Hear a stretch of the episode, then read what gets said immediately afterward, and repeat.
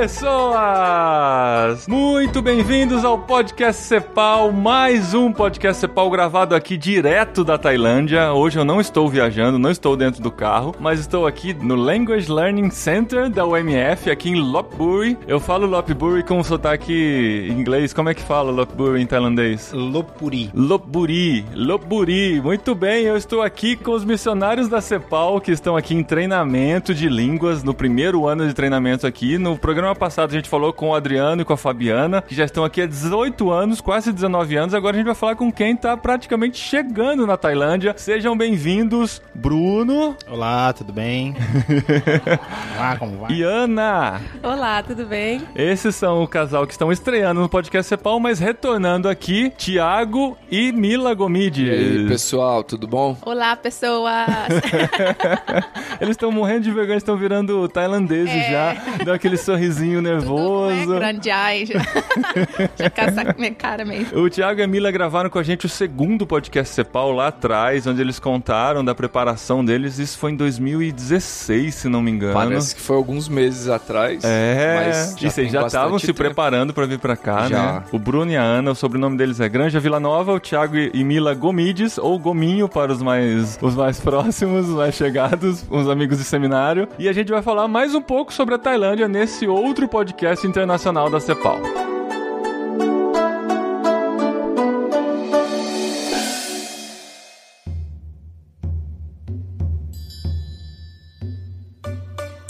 Muito bem, gente. Estamos aqui na Tailândia. Já tô virando um tailandês. Tailândia raiz. A Tailândia raiz, exatamente. Não é a Tailândia de turismo. Turismo. A Tailândia pop. Tô não comendo é comida, na, comida na rua, aquelas não coisas. Não é a Tailândia turística, é a uhum. Tailândia raiz mesmo. Tailândia raiz. é. Você vai ter que voltar uma outra vez, quadrir, pra você conhecer aquela Tailândia que os brasileiros querem conhecer das revistas. Não, né? mas essa aqui é mas é bem mais legal. É a, a Tailândia dos missionários mesmo, a Tailândia raiz. O pessoal que me acompanhou nos stories, né, do Instagram, tem comentado e tal. É, é outra coisa, né, quando a gente vem com missionários, com gente que já mora aqui e não fica com guia turístico mostrando só a parte bonitinha da Tailândia, né? Mas, gente, vamos começar pelos que estão aqui há mais tempo. Bruniana, vocês chegaram pra valer na Tailândia quando? O que, que é pra valer? vocês vieram Porque, uma vez antes? É, a gente, primeira vez que a gente veio pra Ásia, a gente passou só 10 dias aqui. Viemos em 2016, na época a gente só tinha um filho. Nosso filho ficou no Brasil com a minha sogra e eu e a minha esposa Desculpa, 2015, verdade. E justamente para uma viagem para conhecimento de campo, então a gente foi para Malásia, viemos para Tailândia e também para Indonésia, ficamos 10 dias. Aí já na segunda vez a gente já veio para morar e moramos por 15 meses numa outra cidade e foi nesse processo que a gente se filiou ao MF e à CEPAL. Uhum. E aí voltamos pro Brasil para entrevistas, também em contato com os mantenedores, tudo mais e depois agora para Lopuri, já entrando dentro do processo natural da OMF desde novembro do ano, ano passado, passado, que estamos aqui na Tailândia. Pô, legal. É a terceira vez que vocês estão passando por aqui, né? A primeira vez foi mais para conhecer o básico, mesmo, igual eu tô fazendo agora, né? Menos, é. A segunda já ficaram 15 meses. E tem a grande dificuldade da língua. Como vocês se viraram nesses 15 meses? Ficaram no meio de gringos ou ficaram gesticulando na rua? Uma das, não sei se vantagem ou desvantagem nesse ponto foi que a cidade que a gente escolheu para morar foi justamente uma cidade que ela é, ela é bem conhecida por ter muitos estrangeiros e muitos missionários, que é cidade de Chiang Mai, no norte, né? Porque a Tailândia, como a Tailândia ela é um país livre, apesar de ter uma grande maioria budista, é um país livre, diversos países ao redor da Tailândia têm algum tipo de restrição, perseguição religiosa, então muitas organizações elas montam suas bases na Tailândia. E a cidade geralmente escolhida é a cidade de Chiang Mai, que fica ao norte, porque é uma cidade muito boa de se viver, é uma cidade tranquila, então eles podem montar escritório e tudo mais, então muitas organizações trabalham ali e a gente foi para essa cidade. E é estratégica também por estar perto dos outros países Exatamente. em volta, né? Então, algumas organizações, acho que a Mila até já deve ter compartilhado a experiência dela, algumas organizações às vezes nem trabalham com os tailandeses, mas monta sua base na Tailândia para trabalhar com chinês, no Laos, no Myanmar, então, os países que eles não poderiam morar ou montar base, então eles montam na Tailândia, geralmente Chiang Mai. Então a gente morou lá, por um lado foi mais fácil, foi mais suave a adaptação, porque tinha muitos estrangeiros, então sempre que tinha alguma coisa que era mais urgente, como a gente chegou aqui com a nossa filha na época, é, ela tinha alergia, então no começo às vezes tinha que comprar remédio, tinha que escolher alimentos certos pra pra poder dar pra ela. E, e o fato de ser mais fácil de comunicar em inglês ajudou muito. Ah. Por outro lado, isso atrapalhou bastante na- no aprendizado da língua, porque existem mais tailandeses que falam inglês lá, por exemplo, do que aqui em Lopuri, muito mais. Então era muito comum, às vezes, a gente tentar treinar o tailandês e o tailandês, digamos, Não, treinar o desiste. inglês dele. Ah, tá. Falar com a gente em inglês. Mas a gente já sabia. Quando a gente foi pra Chiang Mai, pra essa cidade, esses 15 meses, a gente já sabia que seria assim. O nosso foco nesses 15 meses, inicialmente, não era já chegar aprendendo a língua. Como a gente veio com filhos e tal, era ser uma adaptação um pouco mais suave. E foi. Então, a gente pesou um pouco na língua, que a gente não aprendeu tão bem quanto a gente tá aprendendo agora. Não que a gente saiba falar tudo, mas assim, agora é muito mais fácil de aprender do que se a gente já viesse diretamente pra Lopuri. Então, Porque lá... agora vocês estão no intensivão da língua mesmo, né, Ana? É, uma coisa que o Bruno não explicou é que em Chiang Mai também tinha uma organização que trabalhava com futebol, que é o nosso o foco do Bruno é trabalhar com Ah. futebol, né? Então a gente veio com uma parceria com o nome é Ambassadors. Lá ele pôde se envolver com vários projetos de futebol e saber como que esses projetos funcionam, o que que ele pode aprender com esses projetos, porque é o que ele quer implementar na próxima cidade que a gente vai morar, né? Então assim, Uhum. Ah, foi, foi esse primeiro contato de morar na cultura, conhecer a língua e também ver como acontecem os projetos de futebol de uma agência missionária que tem o foco exclusivo em futebol. Mas agora vocês chegaram pra valer, pra cair de cabeça na língua, né? O Thiago e Mila também.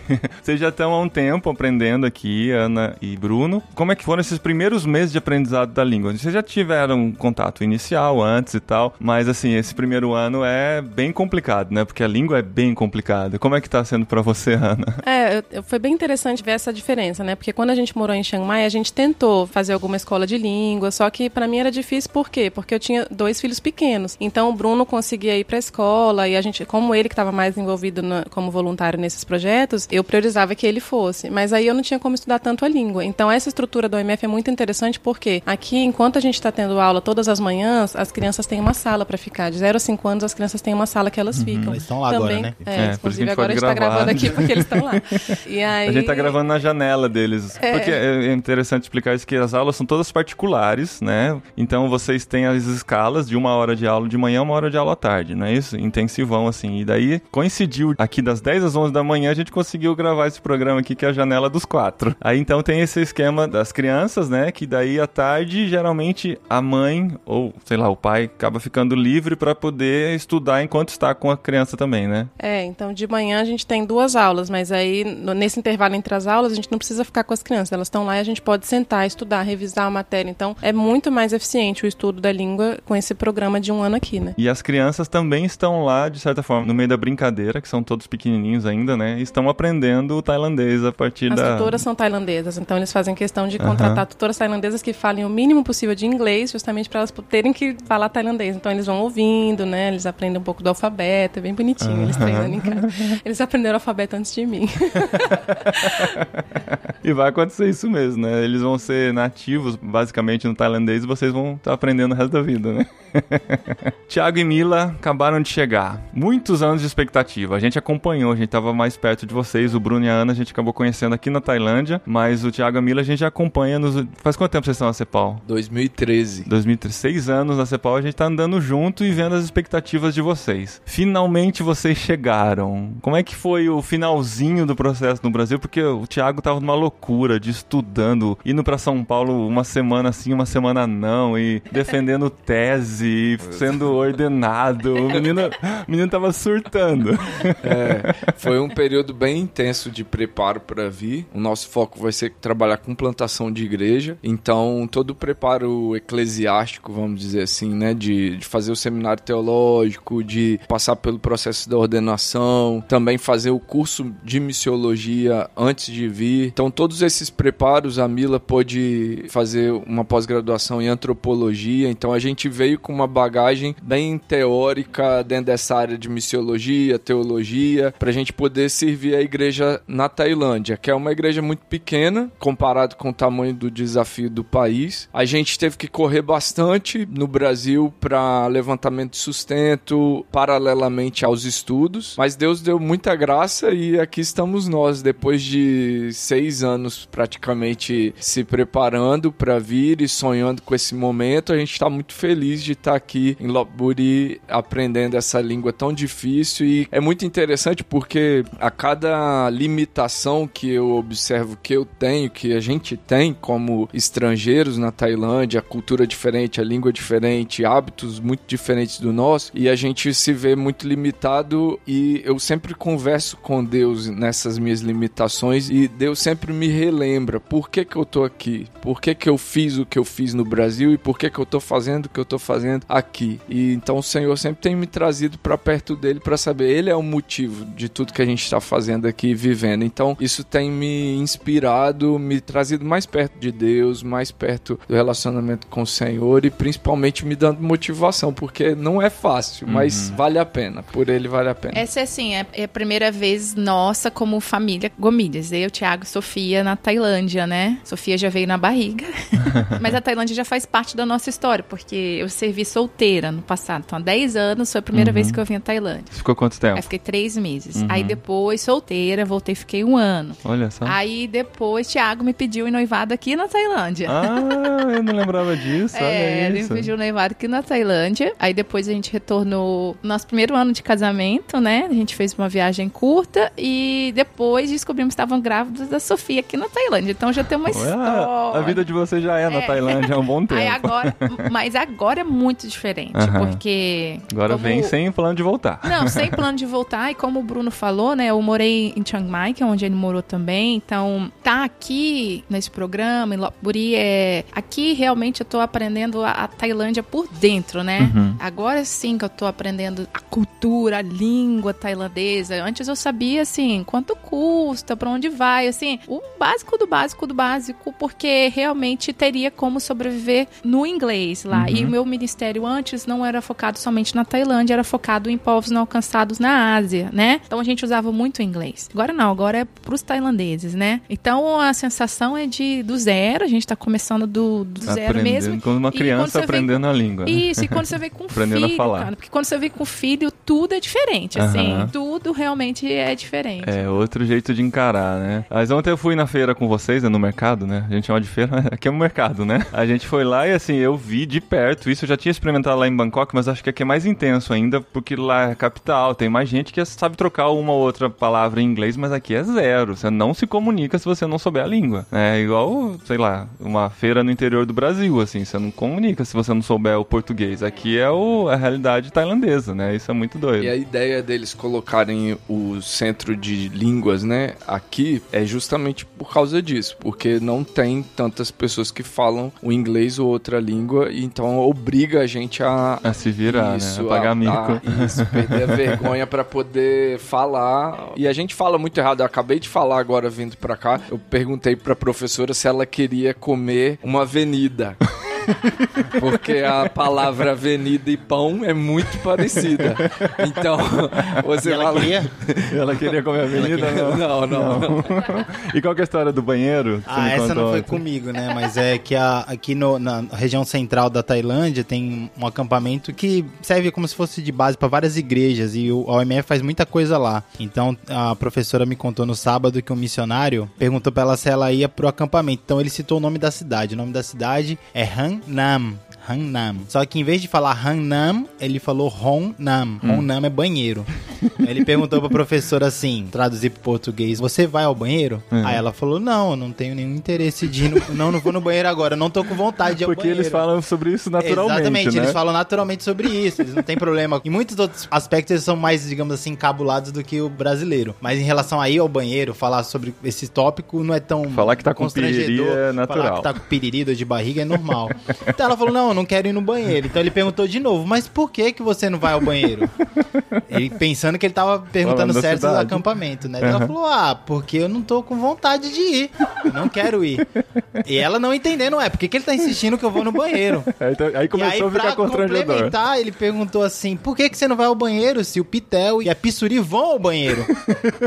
aí ela, ué, mas Que que bem a que eles vão ao banheiro, eu não quero ir ao banheiro. É só depois que aí ela percebeu que ele tava cometendo erro e corrigiu e falou: não, aí deram risada disso, né? Você tá perguntando se eu vou ao banheiro, não se eu vou pro acampamento. Pro acampamento, eu vou sim, então. E durante as aulas vocês cometem muito desses erros, né? Os professores estão preparados pra isso e não ficam nem rindo já mais, É, né? em geral, eles não riem, não. Às vezes a gente manda alguma que é muito engraçada, mas em geral eles têm essa noção. Que os professores também são tailandeses, né? Professores e professoras, né?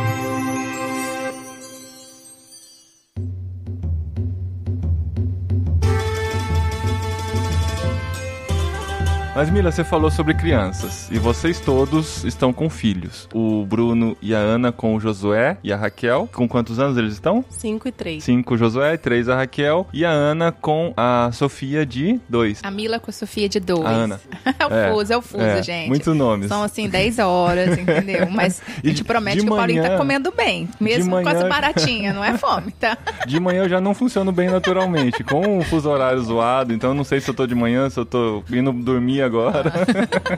e pra vocês, vou perguntar pras mulheres primeiro, que mais sentem isso, né, digamos assim. As duas estão... crianças, as mães já... As mães, É, né? as mães já estão com o microfone na mão, já foi verdade. O microfone já foi pra mão dela. Como é que está sendo? Eu também tenho filhos um pouquinho maior que vocês e tal. E eu consigo imaginar um pouco do que vocês estão passando, mas claro que não plenamente. Vocês chegando com duas, com três crianças, né, ao, ao todo aqui, bem novinhas, com uma nova realidade. Qual que é a experiência de vocês vivendo isso? Eu vou falar da minha de dois anos, porque cada fase, acho que quanto mais consciente a criança tá, que ela tá realmente num lugar diferente, que as pessoas falam uma língua diferente, que ela tá longe da língua, da família, acho que mais difícil é. Como eu vim com uma filha com dois anos, por um lado, essa idade é muito boa, porque ela não pode chegar pra mim e falar assim: mãe, não quero ir, tô com saudade do vovô e da vovó, porque ela ainda não sabe falar. Mas eu acredito que ela demonstre emocionalmente, sim, essa saudade, então a gente tem que ficar atento a isso, né? Então tem essa facilidade de que eu vejo Sofia falando em. Todo mundo fala inglês, tailandês, ela responde em português. Então, ela- até que ponto ela conseguiu entender, mas. Ontem foi bonitinho que eu vi, você falou, pede desculpa pra ela. Ela, sorry. Sorry. então ela já começa. É engraçado, porque ela já começou a falar inglês com umas pessoas, aí falou tailandês com o cachorro, mas ela tá começando, né? Os filhos da Ana já estão. É bem interessante você compartilhar na- em pouco tempo quanto que eles já aprenderam, né? Então, assim, tem essa vantagem no início, né? A flexibilidade da criança, a idade mais nova que ela não questiona ainda, que é mais difícil quando o filho tá mais velho, porque a gente viu muitos filhos eh, e foi muito sofrido para as famílias que já estão numa grande transição de que escutar do filho. Eu não quero estar aqui, eu quero minha avó, quero meus amigos. Então, isso a gente, Deus poupou a gente. Mas por outro lado, em um mês na Tailândia, Sofia já pegou uma virose local, depois já pegou outra virose local. a primeira vez que eu fui dar banho nela, o nosso banheiro é completamente diferente. Aí olho para um lado, vejo uma lacraia, outro lado, vejo uma aranha. Aí eu fico assim, meu Deus! tipo assim, se fosse eu só solteira, eu pegava um chinelo e matava, né? Mas eu fico pensando, gente, essa casa é a casa dela, ela vai entrar nesse banheiro. Então, assim, o que, que eu vou fazer? Eu vou ficar 24 horas escoltando minha filha? Eu até que ponto eu consigo relaxar? A gente ainda não tem carro aqui, não tem outro tipo de transporte seguro para ela, a gente só tem bicicleta. Então, tudo bem vir de bicicleta, mas pedalar uma hora, imagina, no sol, voltando da igreja Uhum. pra minha casa, aí passa numa estradinha, tem caminhão que passa, é perigoso. Com um filho pequeno, aí você já pensa, "Ah, eu fico com medo. Então o filho ele desperta muito medos na gente também, que a gente não teria se não fossem com eles. Fora isso, várias outras questões, na educação. Poxa, a Ana compartilhando da alergia quando ela veio com a mais novinha, alergia à alimentação. Você tá descobrindo a alimentação local e ainda tem que cuidar da sua filha. Então, são vários desafios, né? Que, fora as questões culturais, que existem questões na cultura tailandesa que são boas, mas questões em relação à criação de filhos que nos assustam muito. E aí a gente sempre fica assim, como a gente consegue intervir sem ofender, assim, porque a gente tem que prezar pelo relacionamento com eles, né? Uhum. É, eu acho que é, é legal porque assim, a gente vem se preparando, como o Thiago compartilhou, né? Você se prepara, você pensa, o que, que eu vou precisar no campo missionário? Você tenta estudar naquela área, e se especializar e tal. Mas uma coisa que a gente pensa como família é assim, os filhos são o ministério. E você tem que encarar isso e saber que é sua responsabilidade. A igreja vai orar pela sua família, a igreja vai enviar sua família, você vai ter, né, seus avós, os tios, todos vão estar pensando e orando pelos seus filhos, mas aqui no campo missionário, quem está diretamente responsável por pastorear o coração deles sou eu e o meu marido, né? Então, assim, quando a gente veio com a Raquel, como a Mila falou, pela primeira vez ela tinha sete meses. E aí ela estava no processo de introdução alimentar e ela tinha alergia até à banana. Então foi um desafio pra gente. A gente estava na transição alimentar em família e ela na introdução alimentar nessa fase. Mas foi uma fase em que Deus trabalhou muito no meu coração, assim, como ele cuida dos mínimos detalhes. Então, lá em Chiang Mai, outras mães me indicaram uma médica muito boa, E assim, como ela já tinha desenvolvido essa alergia ainda nos primeiros meses no Brasil, uma consulta era muito cara em Brasília. E aí chegou aqui no melhor hotel da no melhor é,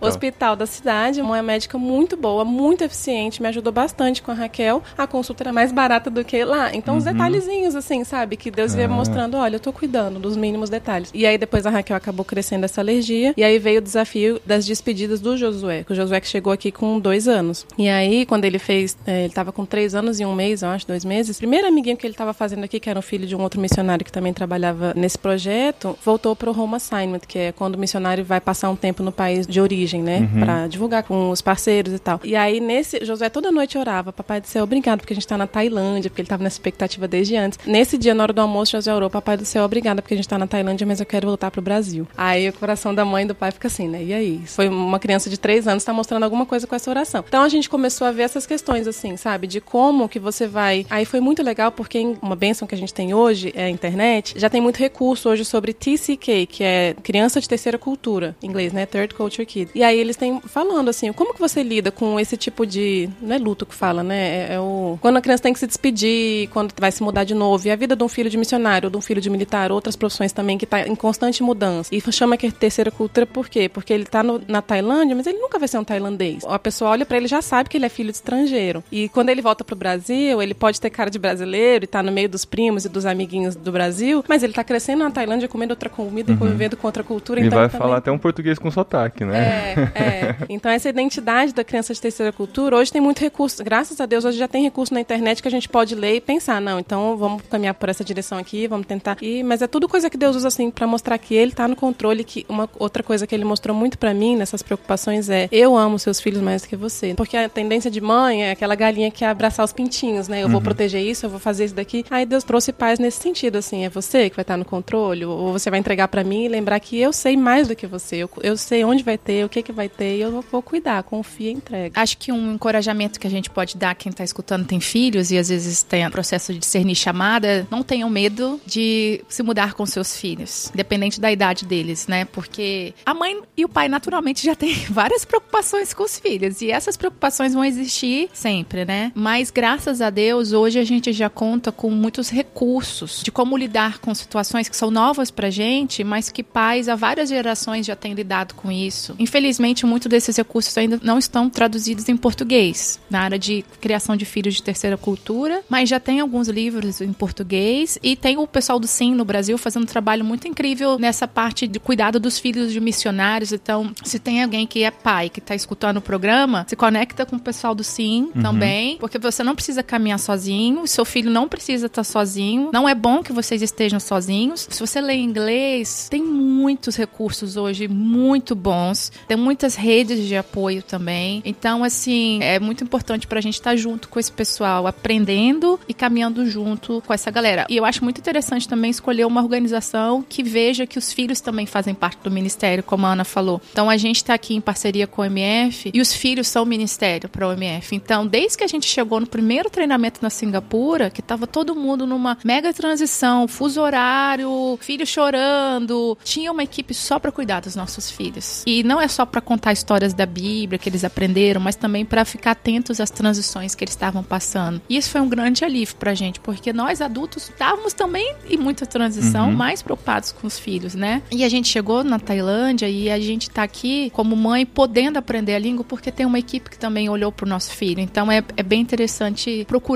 uma organização que também tem esse olhar pro filho, porque isso é imprescindível pra gente pensar ficar a longo prazo bem. Muito bom.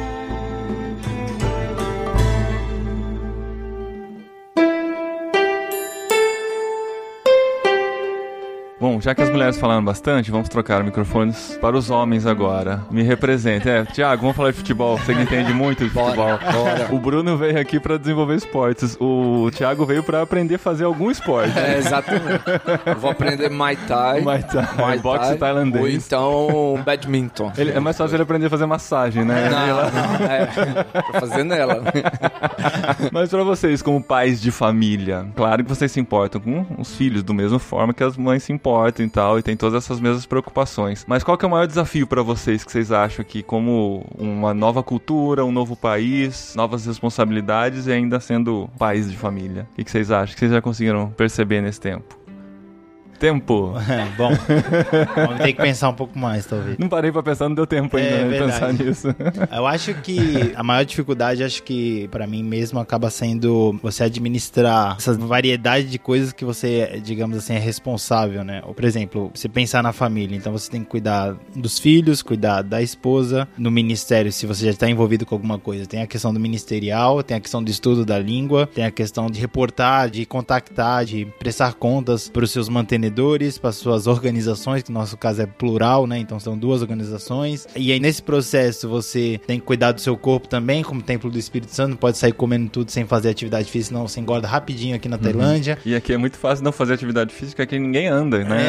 É, exatamente. Se bem que você tem a bicicleta, né? Que dá pra, dá E pra é- queimar uma e- energia. E ter um momento também que é importante de descansar. de- Essa, pra mim, sempre foi uma dificuldade e hoje tem sido, acho que, mais por você estar numa outra cultura, né? Porque E você que tem acelerar os isso tudo. processos também, né, cara? O negócio da língua, né? Dá vontade de ficar o dia inteiro estudando só pra encurtar esse tempo, né? De aprendizado. Acho que essa daí é uma das coisas, assim, lidar com as frustrações, né? Eu falei com as limitações, porque o tempo inteiro você tá sendo tolhido, impedido de usar todo o seu potencial, tudo que você fez, estudou, tudo que você é, tudo que Deus fez na sua vida. Você tá sempre limitado ali. Então, lidar com essas limitações e ao mesmo tempo cuidar, pastorear, administrar todas as variáveis aí da vida, os papéis sociais que a gente tem, como marido, pai, pastor, missionário, amigo, filho. Então, isso tudo é, é mesmo um desafio para nós, assim, a gente poder, nesse momento de transição, de muita transição, a gente conseguir administrar isso e lidar bem com a frustração, porque a gente fica frustrado. Quando chega no dia, eu falo, meu Deus, eu tinha tanta coisa para fazer, mas, tipo,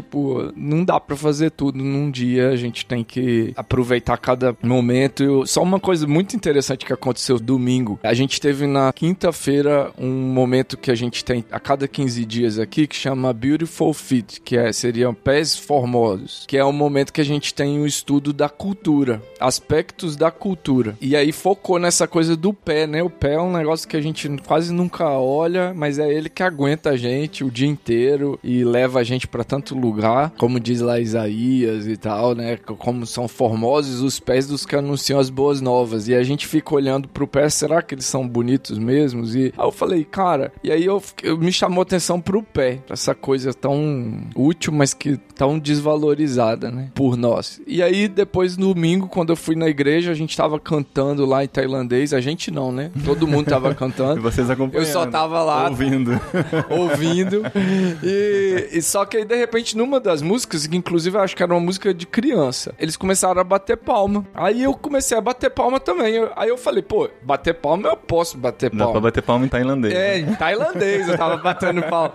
Só que então eu percebi como que foi interessante. É como se o Espírito de Deus estivesse falando comigo assim: com as suas mãos você pode me adorar. Porque eu tava batendo a palma e me conectando com Deus e conversando com Deus a partir desse ato com as minhas mãos. Depois, no final do culto, todo o culto aqui, aqui eles sempre almoçam no final do culto juntos. Então De a manhã, igreja. né, que é de manhã o culto Isso, o culto é de manhã, principal, é. né? E aí a gente almoçou junto. E aí eu então me ofereci pra lavar os pratos das mesas lá. E aí, de novo, eu, falei: olha, eu não tenho muita habilidade, eu não tenho muita. Mas eu posso servir com as minhas mãos. Então acho que depois desse final de semana, a gente tá um mês aqui mais ou menos. Foi muito importante pra mim, assim, porque eu pude entender, apesar das limitações, Deus ainda usa alguns meios bem que pra nós, na nossa própria cultura, seriam insignificantes, mas ele usa meios pra poder ser adorado, glorificado, ser testemunhado pras outras pessoas que a gente não liga muito quando a gente tá na nossa própria cultura. Então acho que é bem interessante assim encarar as limitações, as frustrações, mas isso é difícil pra nós. Você me fez lembrar de uma coisa. Todos vocês são bem formados, digamos assim, né? Todos vocês fizeram faculdade, fizeram pós-graduação, fizeram especialização,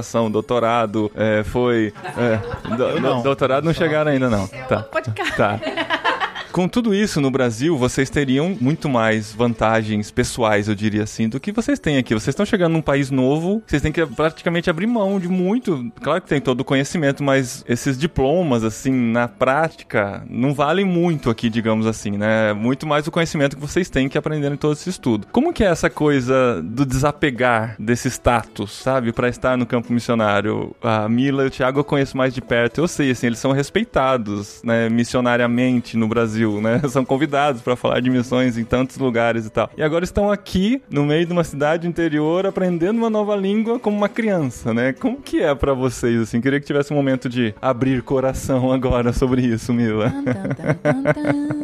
isso é uma coisa que prende muita gente, né? As pessoas se apegam muito a isso. Muito interessante porque antes de todos chegarmos aqui, a gente teve que ir para Singapura e fizemos um devocional bíblico em Filipenses. E aquela parte em Filipenses famosa que fala de Jesus, né? De Jesus, Uhum. né? E Eugene Peterson fala que ele se esvaziou, né? De si mesmo, né? De todo A NVI fala que o fato dele ser Deus não era algo a que ele devia se apegar. se apegar. Eu tenho lido várias vezes, porque é um dos basilares do que a gente está fazendo aqui. A gente acredita muito nesse ministério encarnacional. Só que é muito difícil você encarnar, você se fazer de tailandeses para os tailandeses. A gente tem a opção de estar num país, em qualquer país do mundo, e você tentar viver o ministério, mas não dessa forma de tentar se fazer espanhol para os espanhóis, tailandês para tailandeses, né? Mas eu também fico pensando no Brasil, as referências de missionários que estão lá há 30 anos, estrangeiros, que a gente fala assim, ah, isso aí nem mais é estrangeiro, já é um de nós. Eu acho que todo mundo sonha um dia que um tailandês veja isso em nós, veja o nosso amor por eles, a nossa entrega por eles, e isso também dá uma abertura muito grande para eles nos escutarem. É muito interessante porque a Tailândia você pode vir com vários PhDs, mas isso não significa, porque se você não souber uma língua tão difícil, isso já te limita assim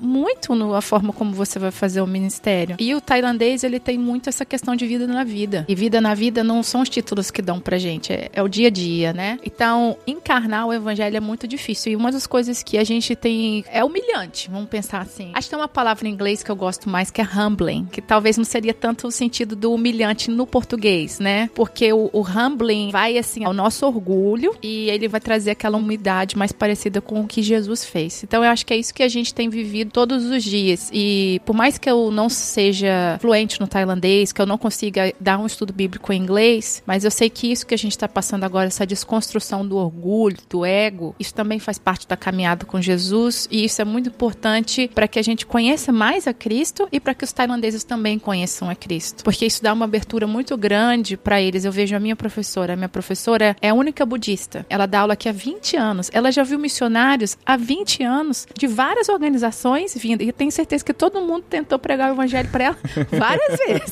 Então deve ser a budista que mais sabe a Bíblia na Tailândia, deve ser uma professora de tailandês. Mas foi tão interessante porque hoje na aula ela mostrou foto da família dela. Ela se abriu comigo de uma forma muito particular e muito especial. E a gente sabe que não é uma coisa que ela faz com todos os alunos. Mas isso não foi meu título em antropologia. Isso foi relacionamento. Isso foi amor. Porque ela sempre quer saber dos alunos: você gosta daqui? Você gosta das pessoas daqui? Até que ponto você está disposto a se sacrificar por nós? E quando ela percebe quanto que eu quero, isso faz com que ela se abra para mim também. Então eu acredito que ninguém precisa saber que as pessoas no Brasil conhecem a gente. Não vai fazer diferença nenhuma para eles. Mas a gente tem a oportunidade nessa caminhada de desconstrução de orgulho de conhecer mais Jesus Que e de legal. fazer Jesus conhecido de uma forma mais mais bela. Acho que dentro do que a Camila falou, eu lembro de uma frase do Ronaldo Lidório que a primeira missão da igreja, dos discípulos de Cristo, é morrer. E depois que a gente morre para nós mesmos e Jesus vive na gente, as outras coisas vão vindo, né? Vão acontecendo. Então, essa é a dificuldade, acho que não só para nós que estamos aqui, mas para os discípulos de Cristo que estão aí no Brasil ou em qualquer lugar do mundo, mas de encarar esse chamado tão difícil, mas tão necessário para uma vida com Cristo de fato e de verdade. Então, meu encorajamento aí para você que está nos ouvindo, por Cristo vale a pena. Gente, vocês têm que voltar pra aula lá. Faltam cinco minutos. Cada um, um minutinho para as palavras finais aqui no podcast. Deixar só a palavra de desafio mesmo para quem tá ouvindo orar, não só por nós, né? Se possível, incluir nossas famílias em suas orações, ah, mas não só por nós, por todas aquelas pessoas que saíram de seus países para vir servir aqui, especialmente aqui na Tailândia, mas também pela própria igreja tailandesa que carece muito das nossas orações. É muito complexo, né? Ser cristão tailandês. É muito difícil. A gente tem as nossas dificuldades, os nossos desafios de ser estrangeiro e estar aqui, mas pro tailandês que crê no Senhor Jesus Cristo, ele tem que abrir mão de muita coisa. Provavelmente ele não vai ter nenhum tipo de perseguição real, digamos assim, como em países, outros países acontecem, outras religiões, onde, onde por fato de ser cristão ele pode morrer. Acho que aqui não é o caso, mas de certa forma ele vai sofrer algum tipo de, de restrição. A, a maneira das pessoas enxergarem esse tailandês ser diferente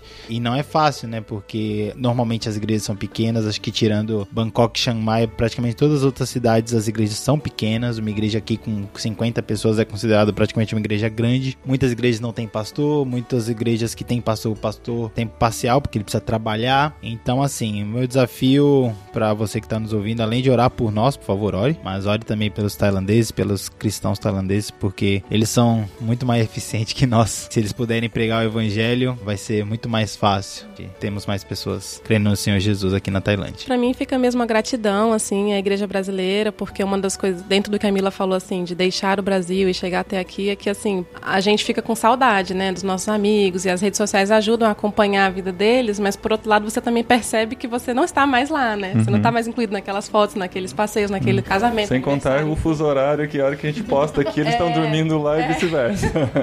então, para comunicação também é difícil, mas assim, a gratidão mesmo, porque é tão legal quando a gente percebe, né, o carinho da igreja, que a igreja tá junto com a gente, que quando essa saudade bate, vê que essa saudade é recíproca. Então, ao mesmo tempo, gratidão e encorajamento. Então, se você que tá ouvindo, né, tem algum missionário que você conhece, entrar em contato, saber como é que tá essa pessoa, ou então só contar um pouco da sua vida, querer ouvir um pouquinho, porque é muito legal pra gente que tá aqui do outro lado, sabe? Quando a gente recebe esse contato, assim, de algum amigo, algum querido que tá lá no Brasil. Muito bom, gente. Deus abençoe muito vocês. A gente fica aqui mais alguns dias juntos. E eu quero voltar daqui uns anos para pegar o follow-up de vocês. Vai ver o Bruno e o Thiago pregando em tailandês, aleluia.